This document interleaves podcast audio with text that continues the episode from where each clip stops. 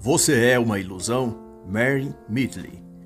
Esta é uma análise literária. Não reproduz as opiniões ou pontos de vistas da autora ou editores. Pode conter ilações, comparações ou exemplificações para com a cultura política do dia ou eventos atuais. É uma tradução minha do original em inglês e pode ocorrer pequenas incorreções, mas que não comprometem o entendimento da obra no seu todo. A autora foi filósofa e professora britânica. Escreveu inúmeras obras no campo da ética, da ciência, da moral, da filosofia antiga e dos direitos dos animais. Ela se tornou um ícone e referência quando se trata de filosofia moral. E o brilhantismo dela também está em que ela começou sua carreira como escritora aos 50 anos de idade e produziu mais de 15 obras e mais de 100 artigos. Ela faleceu em 2018 aos 99 anos. Esta obra, por conseguinte, reflete sobre a perda de sentido humana o desarranjo interior que mais e mais as pessoas sentem à medida que adentram na modernidade e aderem seus conteúdos e conceitos. E de acordo com a autora, não há preceito maior dentro do modernismo senão a do materialismo, de que tudo tem seu início e fim em si mesmo, em sua própria estrutura material. E isso vale para as coisas tanto quanto para as pessoas. Mas o que se pode gerar disso senão a pura desordem? Pois é a partir disso que aparecem ideias de que o eu, ou a essência da pessoa, também é um construto material ou imaginativo, e que, como a sua matéria corporal, também irá se dissipar ou diluir tão logo seu corpo mortal desfaleça. Isso resume, então, a vida a um mero e impessoal processo químico, biológico, técnico e passageiro perdendo-se com isso a beleza e o propósito do próprio existir. Esse é o elemento central naquilo que chamam de modernidade, diz a autora. E para ela, Mary Midley, estamos nos perdendo quanto mais seguimos por esse caminho, pois ao fim dele está o absoluto nada, o vazio de se crer que não há um eu, de que tudo nesse aspecto nossos sentimentos, sensações e percepções mais íntimas em nosso ser não passa de uma ilusão, de uma miragem autoimposta para projetar uma espécie ou noção de sentido na vida, mas que não passa de um mecanismo de sobrevivência psicológica ou autodefesa psíquica, algo que o cérebro cria para evitar a insanidade. É o equivalente a se pintar um belo quadro de uma paisagem esplêndida, mas que não é real Fora daquele quadro, a realidade seria, por exemplo, a de um horrível valão com esgoto a céu aberto. pois é assim que o pensamento moderno vai cavando fundo suas raízes nos solos inférteis da indiferença, do ceticismo cego, da falsa ciência e do vazio existencial. Mas, porém, como vê a autora, isso é contra os instintos básicos humanos, contra todas as suas percepções naturais e por isso lhe fazem mal.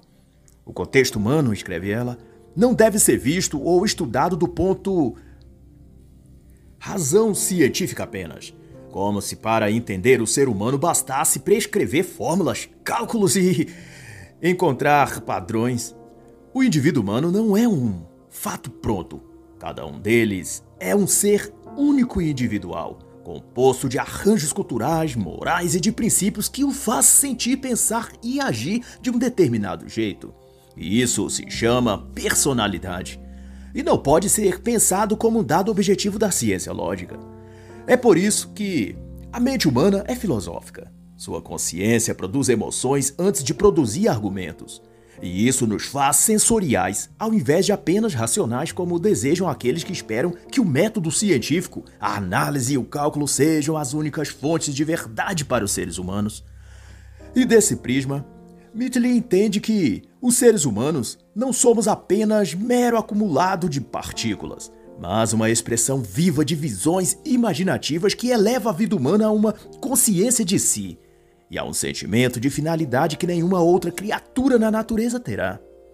O que mostra que o ser humano é uma criatura aprimorada dentre todas as demais formas de vida. Quem não concordaria com isso, porém, é o autor Yuval Harari, que particularmente eu abomino como escritor e pensador, mas de todo modo, ele assevera em Homo Deus, uma breve história do amanhã, que a inteligência está se desacoplando da consciência graças aos algoritmos de inteligência artificial, o que revela e aponta que a inteligência e consciência se diferem e desses a inteligência é mais determinante. E esta discrimina que a vida é apenas processamento de dados. E o que ele parece querer dizer com isso é que em futuro breve a inteligência consciente, algo inerente aos seres humanos, haverá de ser substituída pela inteligência não consciente, mas superior, que, porventura, as máquinas é que terão. E logo se chegará então à conclusão de que aquilo que chamam de consciência humana é que, por todo esse tempo, se acreditou que era o que distinguia os humanos dos animais e os fazia então especiais. Mas na verdade, é nada mais que processos químicos e metabólicos acumulados e aprimorados por anos de evolução genética. Mas nada disso é de se impressionar se levarmos em conta as crenças dele, de Yuval Harari, que conforme ele descreve em outra obra, Sapiens, Uma Breve História da Humanidade, a velha lenda urbana cientificista, que também crê em muitos outros pensadores modernos academicistas, e por aí vai, que, em síntese, resume o ser humano a uma coisa. Uma barata evoluída ou um rato aprimorado ou coisa equivalente. Um mero fruto do acaso orgânico. Diz essa sua obra que há cerca de 13 bilhões de anos, matéria e energia surgiram. 300 mil anos depois, matéria e energia se aglutinaram e formaram átomos. Esses átomos se combinaram para formar moléculas. E 10 bilhões de anos depois de surgido a matéria e a energia, algumas dessas moléculas, formadas pela união de átomos que surgiram da coesão de matéria e energia, se uniram mais ainda para formar estruturas grandes e complexas, que chamou-se organismos. Outros milhões de anos, a espécie humana teria surgido desse amontoado de moléculas, que eram átomos, que eram matéria mais energia e que surgiram separadamente depois de uma explosão cósmica no espaço. E depois dessa landainha, Harari invencionou que, desse jogo de acasos que formou o ser humano, três revoluções ocorreram para que a sociedade humana chegasse ao ponto em que está agora: a cognitiva, a agrícola e a científica. E dessa última surgirá, segundo prevê ele, a quarta revolução, que será a dataísta, que significa a do domínio dos dados, dos algoritmos e que fará da inteligência artificial, então, o novo Deus da humanidade. Posto isso, então, não é de admirar que os propositores da ciência moderna, a qual Harari e tantos mais são porta-vozes, consideram os seres humanos como meros animais insignificantes, como é o nomeado o primeiro capítulo de livro de Harari. E que quando se parte então da premissa de que o homem se originou de matéria e energia condensada aleatoriamente e ao acaso, tudo o que decorre daí é indiferença e desprezo pela espécie humana. O que diz muito sobre as pessoas que creem assim, visto que esse pensamento decorre da postura do diabo em relação a Deus, do ressentimento dele para com a criação perfeita do Senhor, em cujo o homem e a mulher são símbolos disso, feitos à imagem e semelhança de Deus. Tanto é que o próprio Val, mas isso ocorre com vários outros que se pretendem racionais, intelectuais e puramente científicos, depois de venderem a imagem de que são pessoas em busca da verdade apenas, passam em seguida a empreender uma guerra pessoal com Deus ou contra tudo que a Bíblia ou os cristãos tenham dito, escrito ou feito. No caso de Harari, escondido no viés de história e de ciência, ele escalou numa batalha pessoal contra o cristianismo. E isso é visível tanto no teor de seus argumentos quanto nos títulos que ele dá aos capítulos de seus livros, buscando fazer uma antítese ou contraposição de livros ou de ideias de autores cristãos. Por exemplo, o que há de tão bom nos homens, que é uma interrogação em que ele parodia a obra de Dinesh de Souza do livro O que há de tão bom no cristianismo. A árvore do conhecimento é também um capítulo da obra Sapiens e que remete à árvore do conhecimento do bem e do mal citado na Bíblia. Um dia na vida de Adão e Eva, a arca de Noé, o evangelho do ouro, Deus é um só, a lei da religião, pax atômica, fazendo relação com o termo latim pax domini, auferido nos textos católicos, não tomarás o nome de Deus em vão, Deus agora serve a nação e por aí vai. E nenhum desses tratam sobre religião especificamente. Só uma forma de expressar rancor contra aquilo que a igreja, a fé, estabeleceram no mundo ocidental.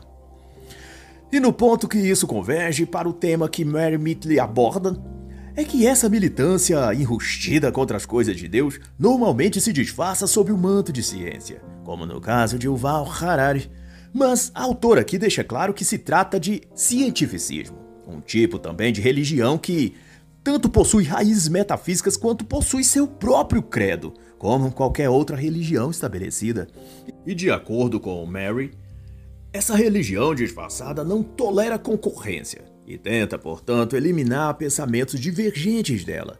E se ela exalta a razão como Deus, logo o Deus cristão passa a ser seu rival, e ela então busca destruir a fé nesse Deus que ela julga seu concorrente pelas almas e pelas mentes humanas.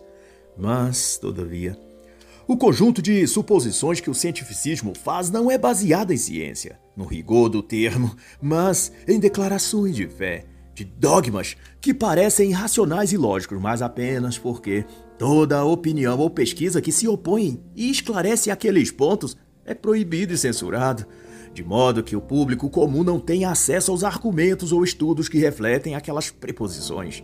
Assim, sem ter oposição às suas teses ficam parecendo hegemônicas e verdadeiras. E então, a autora se interpõe a isso dizendo que a ciência não é um campo separado ou fatia separada da realidade, e que expressa a verdade de todas as coisas. Todas as ciências, diz ela, têm seus diferentes tipos de trabalho, mas que não as isentam cada uma de necessitar de apoio de outras ciências ou esfera do conhecimento para desenvolver melhor determinado conceito. E ela cita como exemplo a biologia, que ao tratar e pesquisar sobre o conceito de vida e de evolução, precisa recorrer à história, outra ciência, para encontrar respostas ou hipóteses, pelo menos. O mesmo se dá para a física, para a matemática e toda outra. Elas sozinhas não encontram respostas. E boa parte dessas respostas, então, acabam vindo da filosofia ou até mesmo da teologia. Para os profetas do cientificismo, declara então ela, o mundo real é feito apenas de coisas e objetos. Não há sentimentos, sensações ou emoções. E as próprias pessoas são também consideradas coisas, células amontoadas. E essa premissa sugere então que tudo que há de importante para saber pode ser compreendido e verificado pelas lentes de um telescópio ou de um microscópio ou pelo relatório posterior de um cientista. Olhando dessa ótica, é como se o próprio ser humano, enquanto indivíduo, não exista. Ele é só uma cobaia, um protótipo ou uma amostra de laboratório para ser estudado. Mas Mary Mitley não está sozinha na crítica que faz a essa esquemática cientificista. O autor vietnamita Chinh Tsuan também se junta a ela na obra Causa e Harmonia a Fabricação do Real, para dizer que a ciência determinista newtoniana deixou de servir como base de explicação da realidade dos fenômenos, sejam da natureza humana ou qualquer outra. Ching Xuan, que é astrofísico e cientista de renome, enfatiza que para Newton o universo era uma massa de partículas materiais inertes e submetidas a forças cegas, de modo que toda a história de um sistema poderia ser explicada e prevista a partir de um evento com certo número de leis da física e de análise de dados. E para falar dele de novo, de Harari, o professor de história em Israel, não é exatamente isso que ele faz? Um reducionismo do ser humano a aglomerados de partículas movendo por leis cegas de causa e efeito. Há 13 bilhões de anos houve uma explosão, o Big Bang. E a energia e a matéria se fez. A matéria e a energia se uniram e o átomo se fez. Mais tantos milhões de anos e os átomos se juntaram a molécula então se fez. Mais alguns milhares de anos e o ser humano veio a existir. E então a ciência newtoniana, ou harariana, dá ao acaso o poder da vida e da morte e esteriliza qualquer elemento metafísico ou transcendente, reduzindo a criatura humana a um joguete nas mãos da mãe natureza, uma peça irrelevante no xadrez das leis naturais. E como cientista, Ching Tsuan rejeita esse reducionismo da vida Chama-o de simplista e estreito e diz que a realidade não pode ser fragmentada para ser compreendida. Exatamente a mesma percepção de Mary Mitchell de que a biologia, a genética, a geologia ou a física erram se buscam isoladamente compreender os fenômenos da vida e da existência. Cada um desses campos de estudo se completa com outros, e nenhum tem a exclusividade de conhecimento para determinar o que é e o que não é em se tratando dos acontecimentos contingentes e históricos da vida, da natureza humana, da sua origem, do seu progresso e do seu futuro. E enquanto a isso, Mitchell vai então dizer que a ciência tende hoje a ser exaltada isoladamente, e qualquer tentativa de relacioná-la com outras atividades, por mais valiosas que sejam, é visto como anticientífico. Porém, essa postura por si só é anticientífica, pois não faz sentido do ponto de vista científico, que é o de criar conhecimento, isolar-se numa bolha de ideias ou premissas dogmáticas que não podem nunca ser questionadas. E a autora chama a atenção para o fato de que o isolacionismo da ciência, ou dos cientistas, é fruto da própria modernidade, posto que no passado recente um cientista era também formado e tinha domínio em vários outros saberes, a filosofia, por exemplo. Ele, o cientista, não era apenas um matemático, ou um botânico, ou um químico. O cientista tinha um cabedal de formação que lhe dava o título de filósofo, matemático, astrônomo, químico e às vezes até de médico concomitantemente. Mas de lá para cá o que houve foi que a ciência foi reduzindo-se a elaborados cada vez mais restritos e específicos, diminuindo a vontade dos próprios fazedores de ciência de querer saber mais do que apenas o seu campo específico de pesquisa, ao limite de se ter chegado, e aqui eu posso falar com base nas experiências que presenciei nos meus anos de universidade, em que engenheiros elétricos conheciam profundamente a teoria de sua área e eram capazes de cálculos elaborados e de interpretar um esquema elétrico numa planilha ou planta de construção com invejável desenvoltura, mas não sabiam transferir conhecimentos básicos do seu campo para a prática. Um simples eletricista nível A era capaz de superá-lo dentro de um canteiro de obras. Ou um engenheiro agrônomo, que era chefe do setor de pesquisas em que eu estudava na Universidade Federal, e embora fosse capaz de identificar as camadas do solo e os tipos de composições rochosas, como demonstrou várias vezes a nós alunos na época, ele nunca conseguiu sequer fazer prosperar um canteiro de cebolinha verde e coentro. Tudo que ele colocava as mãos na horta experimental da faculdade morria. a horta, com alfaces, couves, pimentões e temperos verdes, eram cuidadas por seu Zé, funcionário com a quarta série fundamental. que não tinha nenhum conhecimento técnico, mas que, como diz Dona Maria, minha mãe, tinha o dedo verde. e o mesmo eu posso dizer para vários outros perfis profissionais e científicos. O reducionismo na forma de se obter e depois de reproduzir o conhecimento ficou restringido a uma teoria específica e limitada, sem que o quadro geral em que aquela área ou aquele saber teórico se encaixa ficou perdido. Cada parte da ciência foi isolada e subsiste em si mesma como um circuito fechado que se retroalimenta sem expandir ou interagir com nada mais. Vale então citar os doutores e PhDs Kelvin Merst e a professora Tracy J. Thornton, no concernente a que mencionam, curiosamente, a própria autora aqui, Mary Mitchell, e vão dizer em sua obra Religião e Transhumanismo o futuro desconhecido do aprimoramento humano, seguindo o mesmo raciocínio da professora Mitchell de que a ciência moderna não é o oposto dos mitos. A ciência se faz um mito tecnológico no momento em que cria e estabelece padrões e redes de símbolos os quais todos devem se apegar e crer sem questionar. Para esses autores, a reivindicação que a tecnociência faz, ou a ciência moderna, de ser a portadora exclusiva da verdade objetiva, na realidade, advém da falta cada vez maior de conhecimento a que a ciência ou os próprios cientistas submetem a si mesmos. E que é característico de uma época em que todos são produtores de conteúdo ou criadores de alguma coisa. Todos vão para a internet e se sentem aptos a opinar sobre tudo, a determinar se algo é verdade ou não, se é correto ou não, se deve permanecer naquele espaço ou não. Todo mundo é juiz e detentor da verdade, e todo mundo tem a dizer algo sobre tudo principalmente sobre o que eles não sabem. e de volta então às considerações de Mitchell, ela delibera que o conhecimento científico é gradual. A tese estabelecida e revolucionária de ontem pode se tornar risível depois das descobertas de hoje.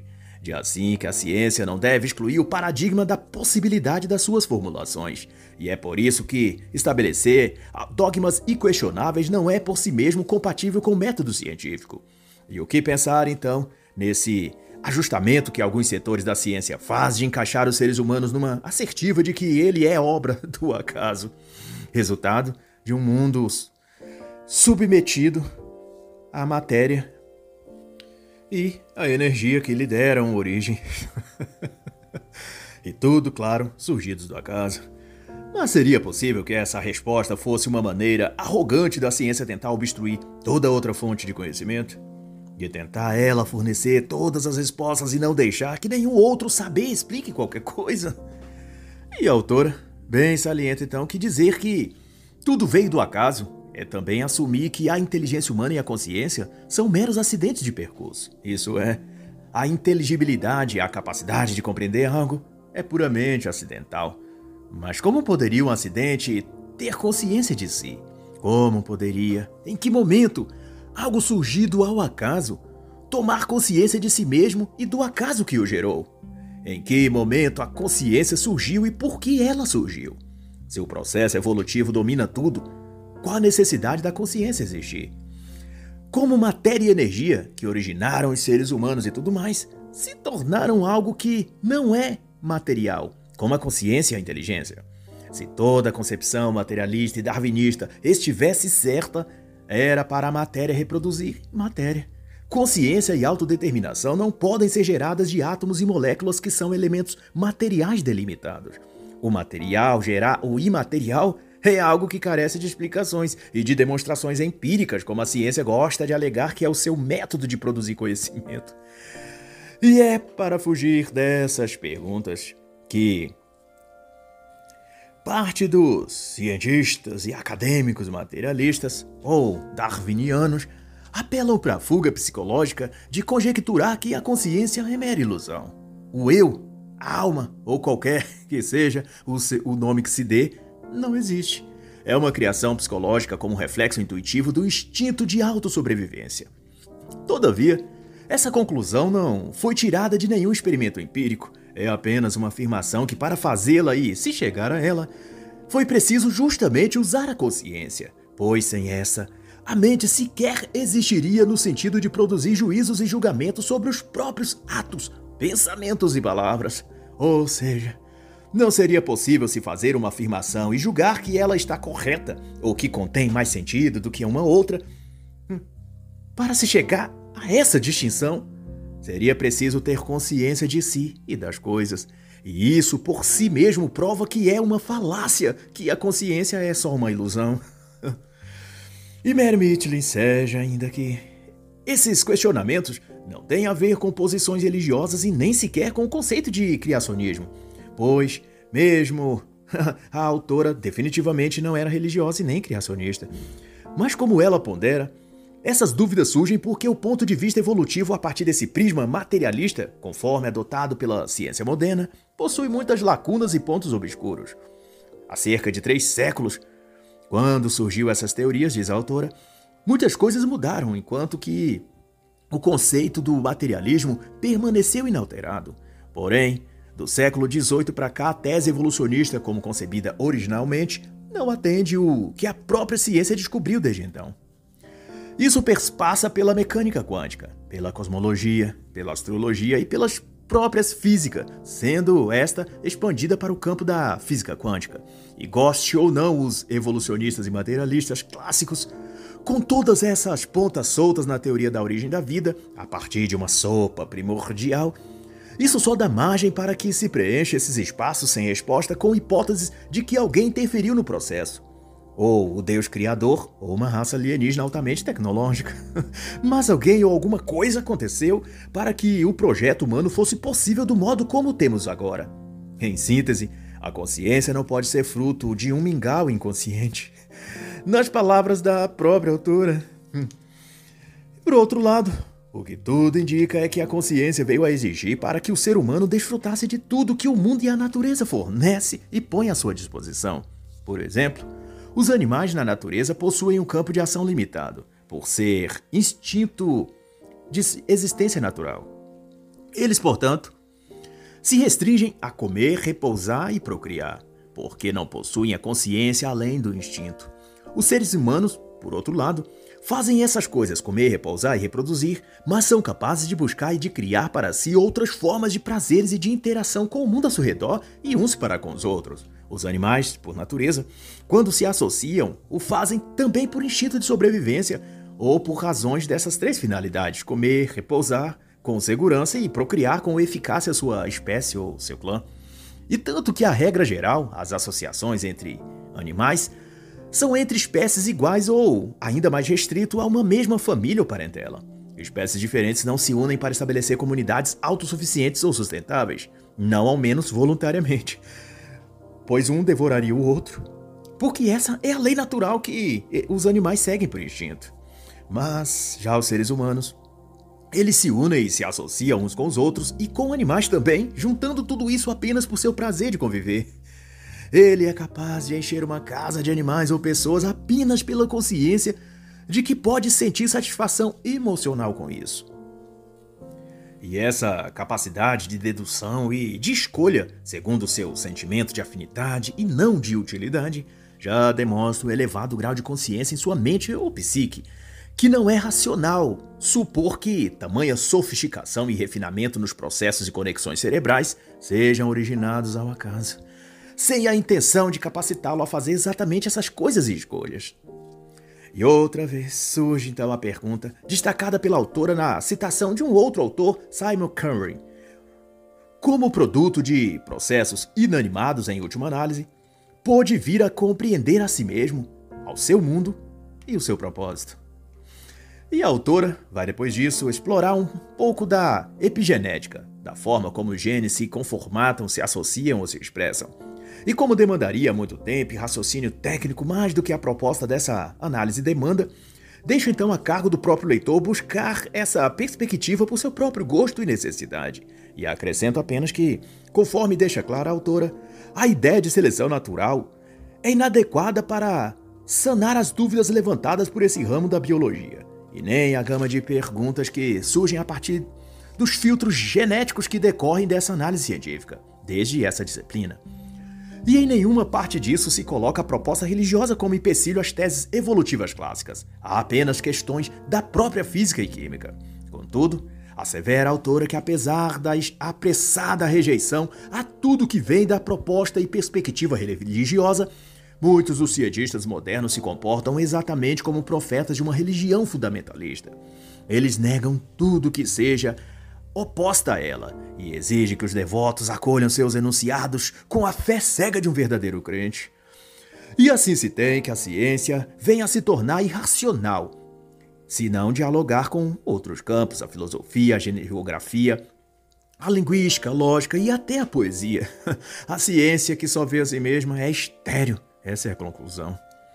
Mas ao contrário do que deveria ser, esse tornou-se o padrão da ciência. Se algo não está de acordo ao que os seus sagrados profetas disseram, aquilo se torna uma heresia e não pode ser visto nem apresentado em lugar algum. Carlos Cipolla tem uma definição que explica, embora de forma paródica, esse fenômeno. Ele escreve em As Leis Fundamentais da Estupidez Humana que contra a estupidez os próprios deuses lutam em vão. Ele conta que os movimentos de uma criatura estúpida são absolutamente instáveis e irracionais. E talvez ele estivesse pensando nos modernos profissionais da ciência atual. ele diz que o estúpido não precisa ver vantagem nos movimentos dele, nas coisas que ele faz. Ele apenas faz, ou apenas fala, ou apenas escreve. é como se seguisse uma força interna que não obedece às leis da racionalidade ou da razoabilidade. E nesse ponto parece a definição dos cientistas e homens da ciência que se tem por aí. Eles divulgam algo, publicam uma tese, um estudo ou uma pesquisa, e a partir de então fazem campanha de assassinato de reputação ou de censura ou o que for para calar qualquer outro pesquisador de sua área que queira apresentar algum outro estudo ou pesquisa que discorde dos pontos que ele levantou. Mas imagine você, se não seria uma estupidez o inventor da roda de madeira sabotar quem tivesse pesquisas que desenvolvesse a roda de borracha. e o que seria da ciência se o inventor da bicicleta proibisse, através de um esquema com políticos ou grandes empresas de comunicação, proibir quem tentasse mostrar a eficácia superior dos motores a combustão. e daí um veículo movido a esse recurso. Você acharia isso estupidez? E o que achar então dos novos sensores que, em nome da ciência, reivindicam para si o direito de serem exclusivo porta-vozes da verdade? Terra plana deve ser proibido de se falar ou mostrar qualquer coisa a respeito. Medicamentos inoculáveis na veia? Hum, esses devem ser apenas aceitados, injetados, e quem falar o contrário deve ser proibido. Nenhuma pesquisa, estudo ou nada contrário pode sequer ter a oportunidade de ser analisado. Isso para não falar das questões que deveriam ser biológicas e foram transportadas para os campos sociais apenas para se evitar o debate científico e racional. Daí, se a pesquisa biológica aponta algo a respeito que desminta aquela hipótese estabelecida como dogma e verdade, aí é só censura e cancelamento nas redes digitais. pois a verdade não é o que a ciência real demonstra, mas o que um conjunto de ativistas dos direitos das minorias determinam que seja. E como mais sobre isso não pode ser dito sem comprometer a própria integridade física da pessoa ou financeira, eu deixo para os bons entendedores a recomendação do livro Preso no Corpo Errado, a ideologia de gênero perante a ciência e a filosofia, de Pablo Munhoz e Turrieta. Mas, prosseguindo o raciocínio, Merritt lhe faz a constatação de que a ciência está mudando para pior. Esta que foi um pilar da vida nos dando os fatos sobre os quais construímos a nossa existência enquanto espécie humana. Essa tem sido transformada no inimigo mordaz, alienando a nossa mente sem querer permitir que nada mais seja discutido ou colocado em debate, a não ser um pequeno número de temas que um punhado de deuses da verdade suprema escolheram e permitiram que tenhamos acesso. Os debates, os confrontos, os embates entre lados opostos sobre os mesmos tópicos e assuntos que enriqueciam nossa capacidade de pensar foram extintos do espaço público. Nada é permitido se não estiver contido na lista de assuntos liberados que um grupo seleto de arcanjos e querubins da classe científica determinaram que assim fosse. Desde que a ciência divulgou que a religião era uma ilusão, um ópio ou desnecessária ultrapassada, a própria ciência quis se colocar como alternativa religiosa para as massas. E o que restou desde então, diz a autora, foi uma atitude anti-humana, partindo dessa nova religião cientificada. A alegação de que tudo o que há em nossa vida, nossas convicções, adesões culturais, filosofias, crenças ou patrimônio moral ou mesmo intelectual, que não esteja alinhado ao que esse grupo de notáveis iluminados da ciência diz, publica e aparece na TV ou nos fóruns da ONU para classificar como verdade, tudo deve ser abolido. Devemos jogar fora e abraçar apenas e somente as convicções ideológicas que essa equipe de iluminados nos outorgam. O que houve com a ciência para que se tornasse assim? Pergunta em desabafa a autora. e para onde vai essa nova ciência? A autora é sucinta ao dizer. O caminho do cientificismo é a negação total. A negação de tudo, a imersão no niilismo. Se antes ela ridicularizou a religião e a fé cristã ao questionar: Você acredita em Deus? E em resposta oferecer deboche e sarcasmo, pois o novo estágio dela é avançar para uma negação ainda mais imoral e perniciosa, perguntando, com o mesmo sarcasmo: Você acredita em si mesmo? E também oferecendo deboche como resposta àqueles que tentarem articular sobre a questão pois nem a filosofia, nem a teologia poderão ser usadas para elaborar o raciocínio desse tema. E nem mesmo as ciências biológicas ou genéticas serão muito menos aceitas. A única resposta a ser considerada válida e, portanto, prontamente aceita é o olhar superficial de superioridade acompanhado de uma infertilizante frase lacradora. Não negue a ciência, não seja um negacionista. e a coisa mais triste nesse tipo de afirmação é que no fundo, ela quer dizer que não somos nada e que não temos direito a uma opinião. Que tudo o que devemos fazer é repetir como papagaios de pirata aquilo que o mestre mandou dizer. E o mestre nesse caso são os cientistas e os chamados especialistas que nos fornecem através da mídia as opiniões já prontas, para que ninguém tenha o trabalho de pensar e raciocinar. e cada pacote de opiniões vem com sua própria frase lacradora, que em síntese é alguma coisa muito repetida na internet ou na televisão, acrescido no final as palavras negacionista, terraplanista, anti-ciência, anti-vacina, bolsonarista, exclusivo para os habitantes do país Brasil. e por assim em diante. E para Mary, a tentativa dessa nova ciência é negar qualquer outra verdade fora dela. Aquilo que não passa pelo seu crivo ou selo de recomendação deve ser classificado como um ismo. Negacionismo, terraplanismo, patriarcalismo e por assim. Todas as coisas reais no mundo, para usar os termos da autora, são as que são reveladas pelas ciências físicas. Fora delas, não há salvação. Contudo, esse tipo de postura não é ciência, é uma crença é um comportamento religioso. E para pertencer a essa religião, você precisa renunciar a todos os outros deuses. E isso quer dizer abandonar todas as outras opiniões, incluindo as suas próprias. Tudo que você pensa sobre qualquer coisa importante deve ser dispensado e substituído por algum axioma da ciência moderna. Você deve aceitar, feliz, que o conceito de singularidade repercutido pela tecnociência é apenas para as máquinas e inteligência artificial. Para os seres humanos, a palavra de ordem é coletividade. o que ocorre então, da perspectiva da autora, é um processo de abolição da autonomia e da pessoalidade que cada indivíduo é acostumado a pensar que tem, ou que ao menos deve buscar ter e desenvolver ao longo de sua vida.